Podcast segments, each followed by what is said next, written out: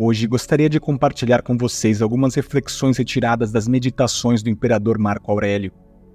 Vamos começar explorando uma ideia intrigante, a beleza que pode ser encontrada até mesmo nos aspectos mais inesperados da vida.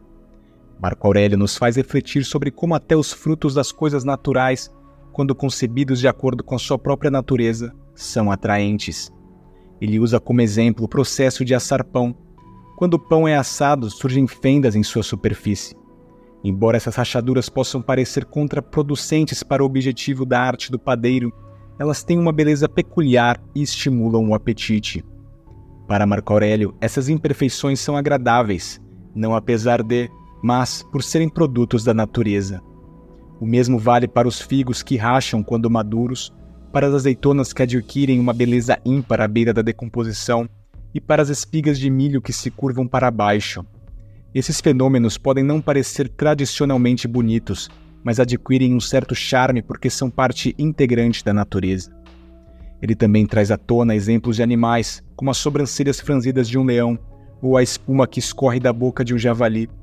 Esses são eventos que, embora possam parecer repugnantes à primeira vista, contêm uma beleza inesperada para quem os contempla com olhos sensíveis, por serem manifestações da natureza em ação. A mensagem central aqui é que, ao alimentar nossa sensibilidade e perceber profundamente o universo, podemos encontrar agradabilidade até mesmo nos aspectos mais insuspeitos da vida. Seja ao olhar as mandíbulas escancaradas de uma fera selvagem, ao apreciar a maturidade e a beleza de pessoas idosas, ou ainda ao observar a atraente amabilidade dos jovens com olhos castos.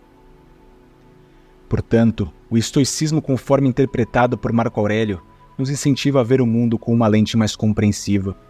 Isso nos permite apreciar a beleza que se apresenta em inúmeros frutos da vida, não apenas para qualquer homem, mas particularmente para aquele que está verdadeiramente familiarizado com a natureza e suas obras.